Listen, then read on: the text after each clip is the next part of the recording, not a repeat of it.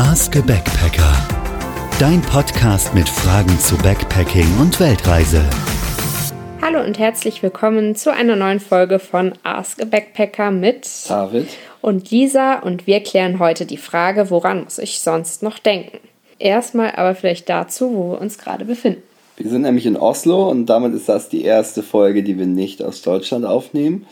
Warum sind wir in Oslo? Erstmal, weil unsere Verbindung ohnehin über Oslo gegangen wäre, also Hamburg, Oslo, Oslo, Bangkok. Und weil sich dann bei Norwegian, unserer Airline, die Flüge so verschoben haben, sodass äh, Hinflug und zweiter Flug nicht so richtig mehr miteinander kompatibel waren, wurden wir jetzt von der Airline in ein Hotel einquartiert.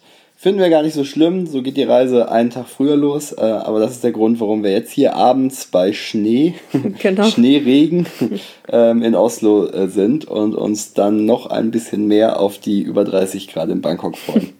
Etwas unpassend ist natürlich jetzt wirklich der Schnee. Wir sind überhaupt nicht für Schnee ausgestattet, wie ihr in unserer Packliste sehen könnt. Ähm, es ist auch wirklich kalt und windig draußen, also nicht so das Wetter, wo wir jetzt mit unseren Sommerklamotten rausgehen sollten. Wir hatten kurz überlegt, äh, fahren wir nach Oslo rein, aber dann haben wir in den Wetterbericht geguckt. Immerhin haben wir es gerade eben so ungefähr 30 Sekunden vor die Tür geschafft. ähm, das war mit unserer Kleidung und unserer Regentoleranz äh, kompatibel. Ähm, ja, und jetzt sitzen wir wieder hier und nehmen den Podcast für euch auf. Ähm, vielleicht auch eine ganz gute Beschäftigung. Ja, dann vielleicht mal zurück zur Frage. Also was sind so die letzten Sachen, die man noch klären muss? Und eine Sache haben wir aber vorher noch vergessen und das ist nämlich der erste Flug. Den sollte man definitiv etwas früher buchen, als ähm, wir das jetzt zum jetzigen Zeitpunkt erwähnen hier in der Podcast-Folge. Ja, wie sind wir da vorgegangen? Ähm, wir hatten die Herausforderung, dass viele Airlines ähm, die Tarife so gestalten, dass Hin- und Rückflug zusammen verkauft werden. Dann kostet irgendwie der Hinflug 500, 600 Euro und der Rückflug 50 Euro. Das machte bei uns nicht so viel Sinn, weil wir nur One-Way fliegen wollten. Und dementsprechend haben wir uns die größten deutschen Flughäfen in ganz viele Spalten geschrieben und die möglichen Tage, an denen wir fliegen konnten, in die Zeilen. Und so konnten wir dann ähm, alle Airports einmal abklappern. Wir haben dazu ein Flugvergleichsportal genutzt, Skyscanner, wo es eben möglich ist, auch mehrere Tage ähm, sich dann anzeigen zu lassen beim jeweiligen Flughafen und haben dann erstmal geguckt, was ist eigentlich der günstigste Flug, der uns äh, unter, ich glaube, 20 Stunden nach Bangkok bringen wird und haben da mal so eine Aufstellung ähm, gemacht. Was da in der engeren Wahl war, ist wahrscheinlich nur mittelmäßig spannend, weil das wird ja für jedes Ziel und für jeden anders sein. Aber es gab eben durch diese ähm, Tarifkalkulation nicht so viele Anbieter, die in Frage kamen. Und äh, dementsprechend haben wir uns dann am Ende für Norwegian entschieden, weil die ein äh, gutes Gesamtpaket hatten, weil das preislich attraktiv war. Wir hatten damals noch die Erwartung und die Hoffnung, dass es äh, nahtlos von Oslo nach Bangkok weitergeht. Ähm, jetzt sitzen wir, wie eben erwähnt, hier im, im Hotel. Auch nicht tragisch. Ähm, insofern sind wir mit unserer Wahl bisher zufrieden und äh, genau. sind zuversichtlich, dass sie uns gut nach Bangkok bringen werden. Vor allem, weil halt die Airline sich echt um alles gekümmert hat, nachdem der Flug jetzt zweimal umgebucht wurde. Die haben sofort immer Rückmeldung gegeben und ähm, uns halt in das Hotel eingebucht und das hat wirklich alles reibungslos geklappt. Das finde ich ziemlich gut. Wir haben ja eben schon erwähnt, dass man den Flug auf jeden Fall was früher buchen sollte. Je nachdem, welcher Statistik man glauben mag, sagt man so drei, vier, fünf Monate vorher sind die günstigsten Preise. Es mag sicherlich auch Leute geben, die Last Minute noch ihr Schnäppchen machen, aber ja, vergleicht die Preise rechtzeitig vorher, äh, vergleicht mehrere Tage, vergleicht mehrere Flughäfen und ähm, so kann man dann eben auch auf einen ganz guten Preis kommen. Wie gesagt, Skyscanner ist eine gute Quelle, um dann auch die Preise miteinander zu vergleichen. Zweite Sache, die man vorher buchen sollte, ist die Unterkunft. Das haben wir jetzt relativ kurzfristig gemacht, ein paar Wochen vor dem Abflug. Und zwar ähm, haben wir auch da natürlich im Internet geschaut, Preise verglichen ähm, und jetzt auch tatsächlich nur die ersten zwei Nächte in Bangkok gebucht. Viel mehr ähm, wollten wir eh nicht vorausplanen, weil wir dann erstmal schauen, wo es uns dann weiterhin treibt. Aber dass man erstmal ankommt und erstmal eine Unterkunft hat und nicht dort steht und dann noch irgendwie nach so einem langen Flug ein Hotel suchen muss, damit es jetzt erstmal eine entspannte Ankunft wird.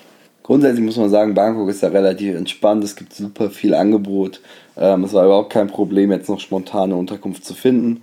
Wahrscheinlich hätte man auch hinreisen können und, und rumfragen, aber wenn man dann bedenkt, dass man lange im Flieger saß, äh, vielleicht ein bisschen Jetlag hat, ähm, will man einfach nur irgendwo ankommen und äh, sich auf sein Bett schmeißen.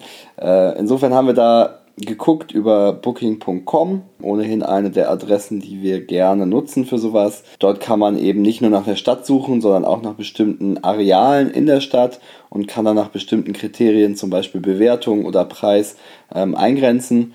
Das hat uns auf jeden Fall sehr geholfen und so hatten wir am Ende ein paar Favoriten und haben uns für ein Hostel nahe der Kusan Road entschieden, dem, dem Backpacking District in Bangkok. Ähm, wir sind gespannt, wir werden berichten.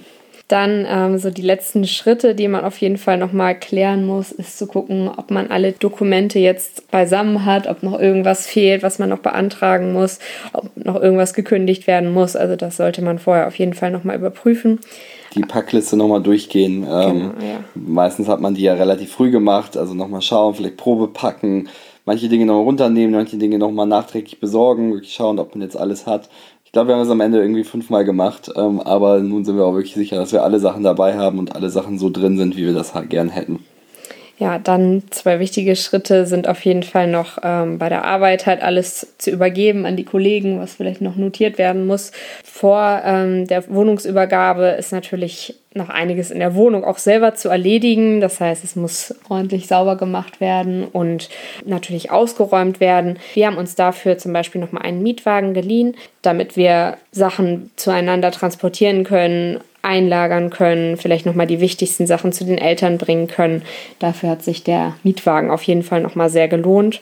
Ja, und dann auf jeden Fall genug Zeit einplanen, um das Ganze zu organisieren. Also selbst die Wohnung mal ordentlich auszuräumen und gründlich sauber zu machen, nimmt schon etwas Zeit in Anspruch, haben wir festgestellt.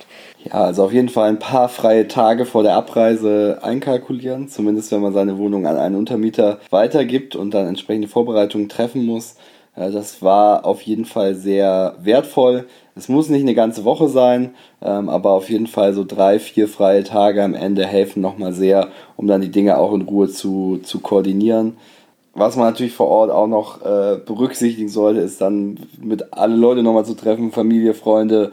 Ähm, wir haben es so gemacht, dass wir dann wirklich nochmal sowohl auf der Arbeit als auch ähm, mit den Freunden dann nochmal ein kleinen, äh, kleines Happening organisiert haben, äh, um alle nochmal zu sehen, weil sonst äh, kommt man am Ende in die Situation, dass man mit allen nochmal irgendwie ein Bierchen trinken gehen will das kriegt man dann irgendwie auch nicht mehr hin. Dementsprechend, ja, so, so eine kleine Runde ähm, einberufen und nochmal zusammen anzustoßen, das macht auf jeden Fall Sinn, um dann äh, abzuschließen und losfahren zu können wo wir schon bei Familie und Freunde sind, ist natürlich auch eine gute Überleitung. Jeder fragt, ja, schickt uns Bilder, schickt uns Postkarten, schreibt mal, wo ihr seid. Ähm, wir haben uns dafür noch einen Blog angelegt, extra für halt Familie und Freunde und denen die Adresse weitergegeben, wo man dann mal ein Bild posten kann und mal kurz eine Übersicht geben kann, wo man schon war, wo man gerade ist. Und ähm, ich glaube, das ist nochmal eine ganz gute Sache, weil jedem Einzelnen zu schreiben, schafft man am Ende dann leider doch nicht.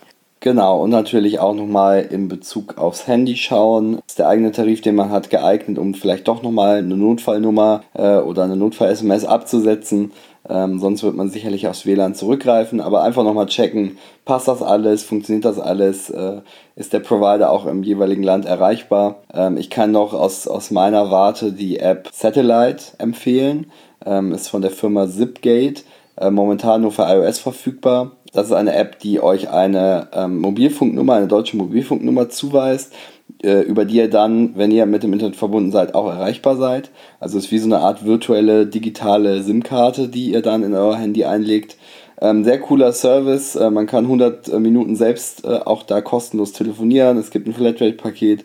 Echt eine coole Lösung. Für wen das interessant ist, eine deutsche Nummer nochmal aufzuschalten, die nicht irgendwie äh, 3 bis 5 Euro die Minute kostet, wenn man sie anruft, dann ist das auf jeden Fall eine coole Sache. Ähm, also schaut auch nochmal, dass das mit dem Handy passt. Wenn dann alles geregelt ist, ähm, genau, Wohnung geputzt und Sachen gepackt, dann kann es losgehen. Wir sind dann heute Morgen nochmal frühstücken gegangen, haben natürlich vorher nochmal Wohnung überprüft, ist wirklich alles zu, Fenster zu, alles aus. Das sind so die wichtigsten To-Dos. Wir haben uns auch nochmal eine kleine Liste gemacht, was muss jetzt noch wirklich bis zum Abflug erledigt werden.